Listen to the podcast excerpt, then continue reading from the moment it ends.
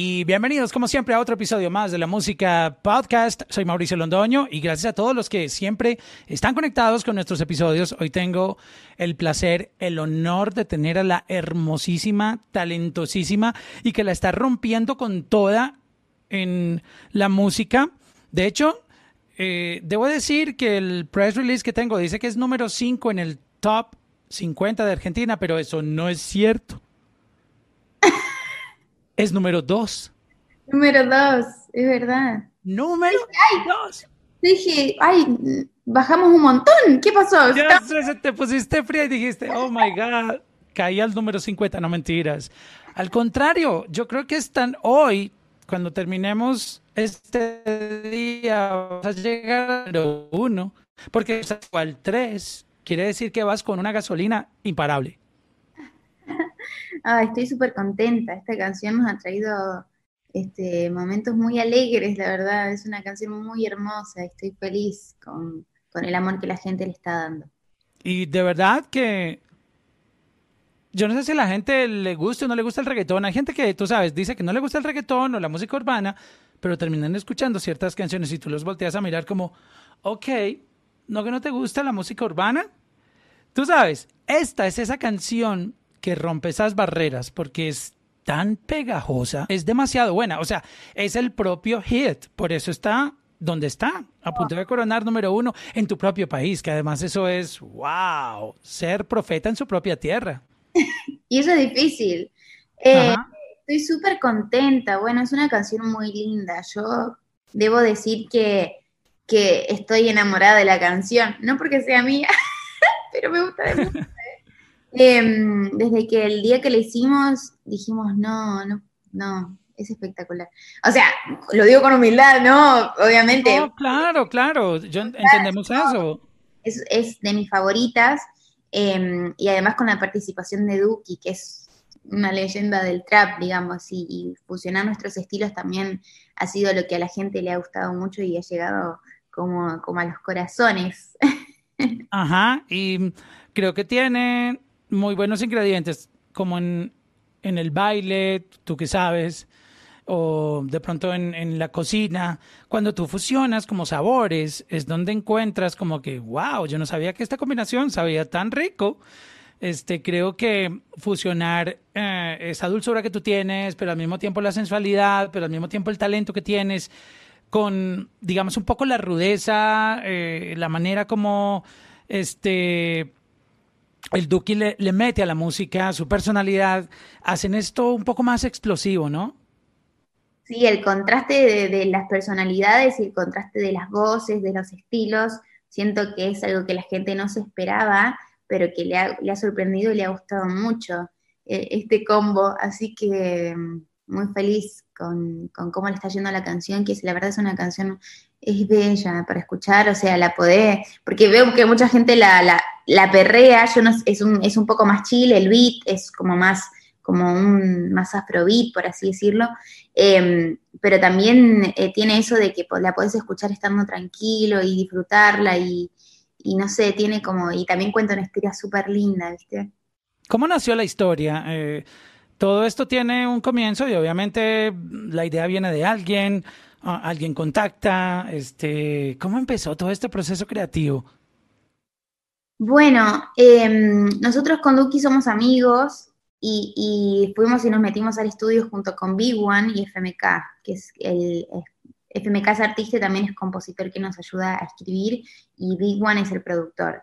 Entonces estábamos con Duki y decimos, bueno, ¿qué, qué vamos a hacer? ¿Qué queremos hacer? ¿Qué podemos hacer nosotros dos juntos este, ¿qué se nos ocurre? Y Duki empezó con, viste que él hace freestyle, o sea, su fuerte es, es, él es rapero, él hace freestyle, su fuerte son las barras.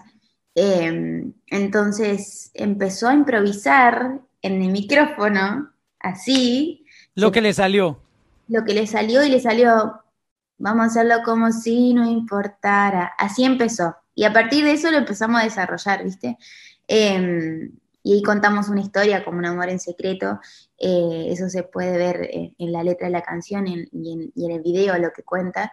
Em, no, pero fue súper lindo también poder compartir con él en el estudio, porque tiene una manera de trabajar diferente. Nunca, nunca me había pasado de toparme con, con, una, con un artista que, que, componga de la manera en que lo hace, ¿viste? Al hacer freestyle tiene una facilidad de palabras y de y también en las melodías. lo, lo, que otros tienen que sentarse, darle mente, escribir, ok, uh, no, no se me ocurre nada, vamos por un café a Starbucks y volvemos a seguir. O sea, el tipo la suelta. El tipo no escribe, el tipo es lo que se le va ocurriendo, ¿entendés? Va probando, bueno, esto sí, no, bueno, vamos de nuevo, esto no. Viste, como es increíble, es un, es, es un talento. pero, no escribe luego para luego recordar cómo tiene que grabar. No escribe, no le escribe. ¿Entendés? O sea, a mí me pasaría como que, ¿qué fue lo que dije? Como los raperos grandes, que los gringos, o sea, de esa manera. Y yo me quedé muy sorprendida porque yo cuando voy al estudio, yo, yo sí tengo que escribir porque me olvido de la letra, o sea, me olvidé lo que dije en dos segundos, ¿viste? Pero... a mí también, yo a veces voy a salir y digo, ¿a dónde voy? Ya se me olvidó. o sea, literal. Pero es espectacular, es espectacular. La verdad es que tiene un talento increíble y, y me ha ayudado también a escribir otras canciones. Este, wow, él, es espectacular. entonces, ese mismo día en la sesión salió la canción o hasta qué punto quedó? La hicimos entera, en tres horas. Wow. Sí, la escribimos. Y FMK, que es uno de los compositores, también escribe increíble. Se le, caen unas ideas espectaculares. Em, sí, después fuimos, tuvimos otra sesión para terminar, cerrar la canción, hacer las pautas, los adlibs, las armonías este, mm, le agregamos un puentecito, em, en la parte de como si no importara, vamos a sacarnos la gana. Esa partecita no estaba y se la agregamos. Em, así que bueno, la retocamos ahí, la terminamos y, dije, no, yo quiero lanzar esta canción mañana. Entonces, grabamos el día acá en Miami, lo trabajamos. Yo estuve muchas semanas pensando en qué era lo que yo quería proyectar en ese video y me pareció interesante poder traer a Duki como a mi mundo. Él nunca se lo había visto como en una historia, viste, de amor, así con una chica, en, como mostrándose enamorados.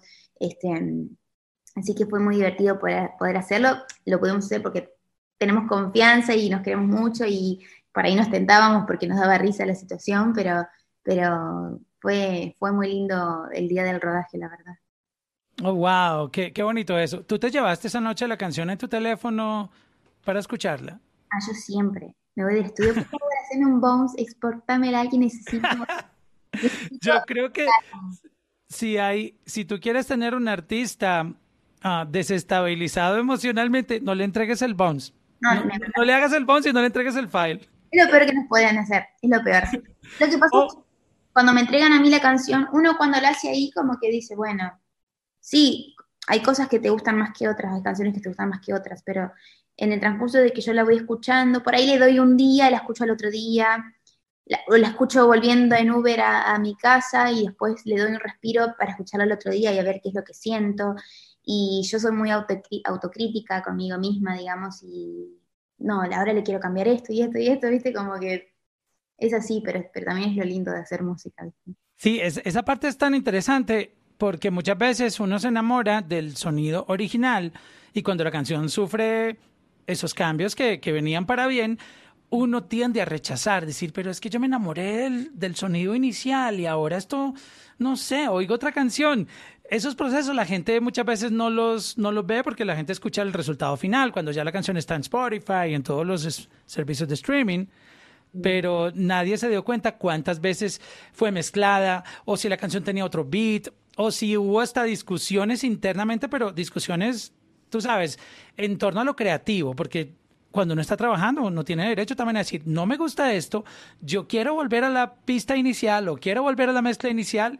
Entonces, es un proceso tan bonito que, que es como, tú sabes, como esas discusiones familiares donde todo el mundo está buscando lo mejor para la familia, ¿no? Sí, total, total. Es tremendo. Eh, a mí me pasa así, muchísimo pero por lo general en las últimas canciones que he trabajado con Big One siempre me voy muy feliz por el resultado que, que, tenemos en el estudio en el momento. Y me ha pasado que he querido, por ejemplo, regrabar unas voces. Vos, te, vos vas al estudio y grabas las voces lead, ¿viste? Las zonas que quedan, las voces principales, se le dice a las voces lead. Y por ahí digo, ay, no me gusta cómo pronuncié tal palabra, como la intención que le di a tal frase, y vas y la regrabas y no tiene la, como la misma vibra, ¿viste? Y me, eh, así que siempre que voy al estudio digo, bueno, voy a grabar con la intención ya para que quede como está, porque después voy a cambiarlo y no me gusta. Sabes que varios artistas me han contado esa misma historia, que cuando graban el demo, les encantó y obviamente luego quieren ir al estudio. Listo, vamos al estudio. Y cuando van al estudio, no queda igual. Y terminan dejando el demo que venía con un perro ladrando por allá eh, porque la grabaron en un apartamento. Y entonces justo porque es la ley de Murphy, cuando tú necesitas que todo esté callado para tú grabar, pasa una patrulla de la policía con la sirena encendida, hay un perro que está ladrando y, y, pues bueno, así quedó. Bueno, es un detalle, es un, es un sonido que le agregó el productor. Exacto, porque la magia es tan importante eh, y a veces mucha gente no lo percibe cuando lo escucha, pero yo oigo igual, ¿no? Si tú la escuchas profundamente, vas a sentir que la versión que más te conecta es la que el artista quería defender, que fue su demo, porque no fue capaz de volverlo a interpretar de la misma manera después. Así quedará más bonito grabado, ¿no? Con todos los efectos del estudio, eh, eh, la insonorización, bueno, tú sabes, todos los juguetes que se usan para grabar profesionalmente, muchas veces no, no traen ese Ah, requisito o ese ingrediente más importante que es la magia. Total, sí, sí, la interpretación para mí es lo fundamental, ¿viste? También es lo que le da identidad a lo que vos estás mostrando. Entonces, eh, es súper lindo cuando encontrás eso en, la canción y después vas y lo querés volver a hacer y ya, ya es algo que, que perdiste, porque es en el momento, ¿viste? Como, Pero está bueno, está bueno. Sí, es, es como en las relaciones muchas veces si tú no das ese besito en ese momento, sí. ese era el momento, ¿sí me entiendes? Era el momento, lo perdiste.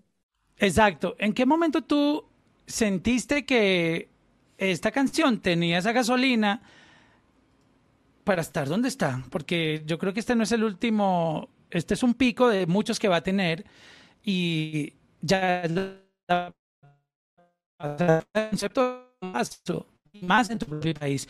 Cuando tú empezaste como a empezar a recibir, mira, Emilia, eh, no te emociones mucho, pero creo que la canción está escalando mucho. O sea, vemos un comportamiento. Tú sabes, la gente que analiza datos siempre empieza con sus conceptos. Vemos que hay un performance muy interesante en la canción, eh, que está aumentando exponencialmente. ¿Cuándo empezó eh, esto ya como a ponerse en tu radio y decir, ok, la canción está rompiendo, está subiendo, sigue subiendo?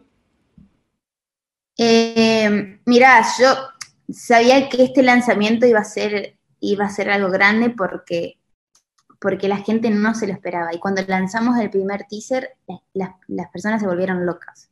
Los fans estaban como que no puedo creer, no puedo creer. Y, lo lanzamos el teaser un día antes de que salga la canción, ¿entendés? Como que no le dimos... No dieron break. No dimos, o sea, fue así, pum, fue un cachetazo a la cara y como que venimos acá, pum, no te damos respiro, ¿viste?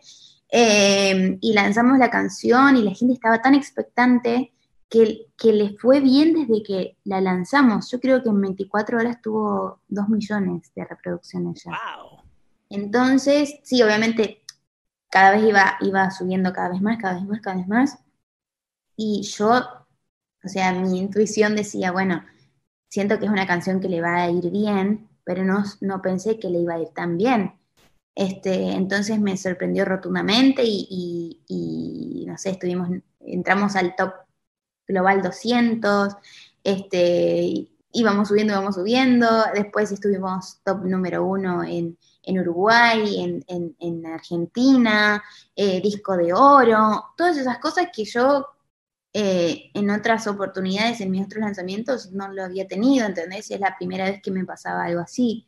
Así que imagínate mi emoción y, digo, bueno, los frutos de, del trabajo que venimos haciendo con el equipo hace, hace tiempo, ¿no? Es, es, es un regalo hermoso, pero, y bueno, más allá de lo que somos nosotros como, como artistas y eso, siento que la, gente conectó mucho con la canción.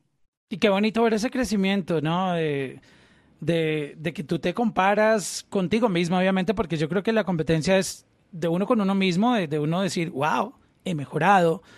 cómo he cambiado, cómo he madurado mi sonido, cómo, cómo ya me escucho más profesional, etcétera. Bueno, y no solamente en la música, en muchos otros campos.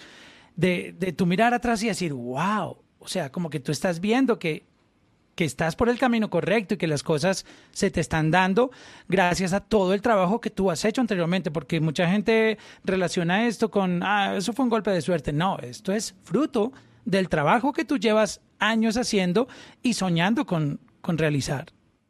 Sí, total, total. Eh, y me emociona mucho, la verdad. Entonces, y eso también me motiva para, como para exigirme cada vez más, ¿viste? Como, bueno, eh, la gente está apoyando, entonces hay que aprovechar ese momento y que la gente está ahí viendo a ver, bueno, con qué se viene Emilia ahora, ¿entendés? Entonces hay que...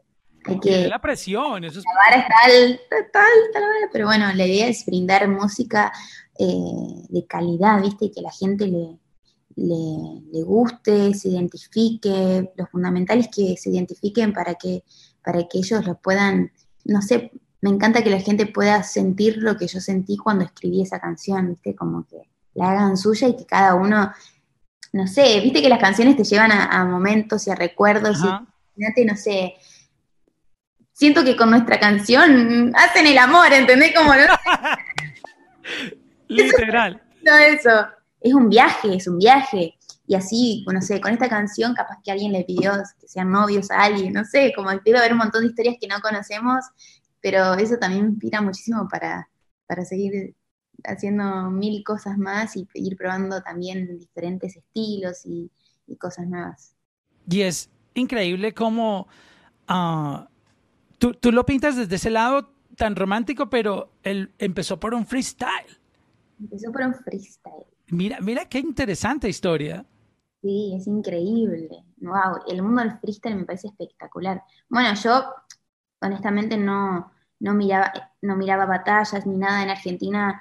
Em, todos los chicos que, están, Litquila, este, Tiago, eh, bueno, Duki, todos salieron del quinto escalón, que, es, ellos, que son batallas que se hacían en, en, Buenos Aires, muy famosas, donde iba muchísima gente, este, y ellos empezaron a rapear desde muy chiquitos, imagínate, y después siguieron con la música. Entonces, es espectacular lo que ellos pueden hacer es, como, vienen de, un mundo distinto al que yo vengo, y, y, te juro que es súper admirable, súper admirable. Y ay, ¿cómo no?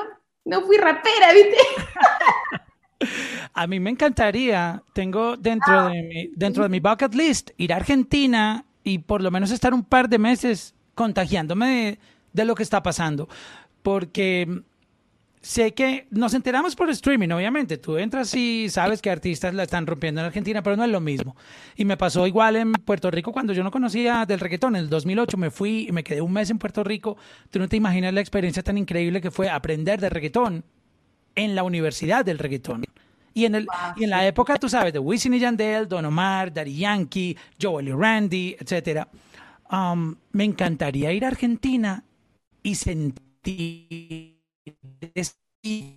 como que vivir eso allá en persona, eh, talento que hay, ah, ustedes le están aportando algo increíble a la industria porque llegaron a traer una frescura en, un rap que no habíamos escuchado en un formato eh, urbano, pero, pero diferente con su propio toque, con su propio lenguaje, con su propio flow, eh, y no solamente en, en, el rap, sino en el reggaetón, eh, como han fusionado también la cumbia, trayendo también esa, eh, eh, un poco de, del folclore. Y es increíble, o sea, yo siento que de Argentina no hemos visto todavía ni el 5% del talento que el mundo va a conocer próximamente. Bueno, me enorgullece muchísimo escuchar eso y ser parte de ese movimiento me encanta.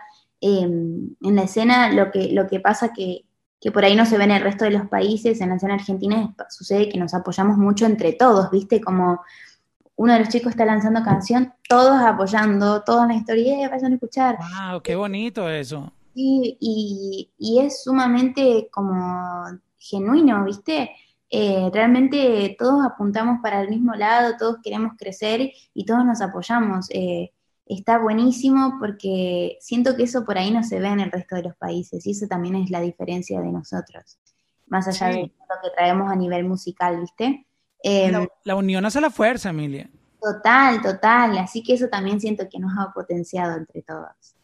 Wow, no, e, es realmente increíble. Yo me siento muy contento de, todo lo que está pasando contigo. Este, no me quiero poner en tus zapatos de tener esa presión, pero de esa presión de la buena, ¿no? Porque tú dices, ok, es un reto tú misma decir, esta canción ya está rompiendo, yo ahora tengo que afinar mis cosas para mis próximos lanzamientos porque tú sabes, esto va cambiando un poco como la, los planes que habían, porque muchas veces uno tiene como una lista de canciones que va a lanzar, pero pasan cosas así, tú dices, no, ven para acá, vamos a retomar eh, toda esta conversación y, y, a replantear qué vamos a hacer porque mm, definitivamente está pasando algo grande. Sí, total, total. Eso es, es un compromiso, es un, es un, me pone un poco nerviosa, la verdad, pero, pero me encanta, me encanta esta situación. y como ponerme a, prueba, ¿viste, mi niña? A ver, bueno, ¿con qué vengo ahora? Ajá, sí, no, se nota, um, a millas, que tú eres una chica de retos, que te gustan los retos. Sí, sí, sí, me encanta. Pues Emilia, de verdad que te agradezco mucho por estar aquí en la música podcast y compartir con nosotros eh, esta alegría además de, esta nueva canción que seguramente la veremos rompiendo en muchos países, pero la, la emoción es verte rompiéndola en tu propio país, o sea, es que es como que lo... Tú sabes, eh, siempre se ha dicho, nadie es profeta en su tierra, pero mira, tú rompiéndola en tu propio país, eh, eso ya es increíble, ¿sí me entiendes? Es, eh, para mí es increíble lo que está pasando contigo y, y, te mereces todo el éxito del mundo porque sabemos del talento que tienes. bueno, muchas gracias Mauricio, gracias por el apoyo siempre, estoy súper contenta eh, de que hables así Argentina me llena de orgullo y también que, que, que, avales mi proyecto y que lo sigas ahí a full. Eh, me pone muy feliz de todo el corazón. Así que gracias siempre por el apoyo. Un saludo a todos de la música que siempre están ahí bancando. Este, y bueno, nos vemos pronto, ya, ya sigan escuchando como si no importara y pronto ya, tendrás, ya tendrán nuevas novedades.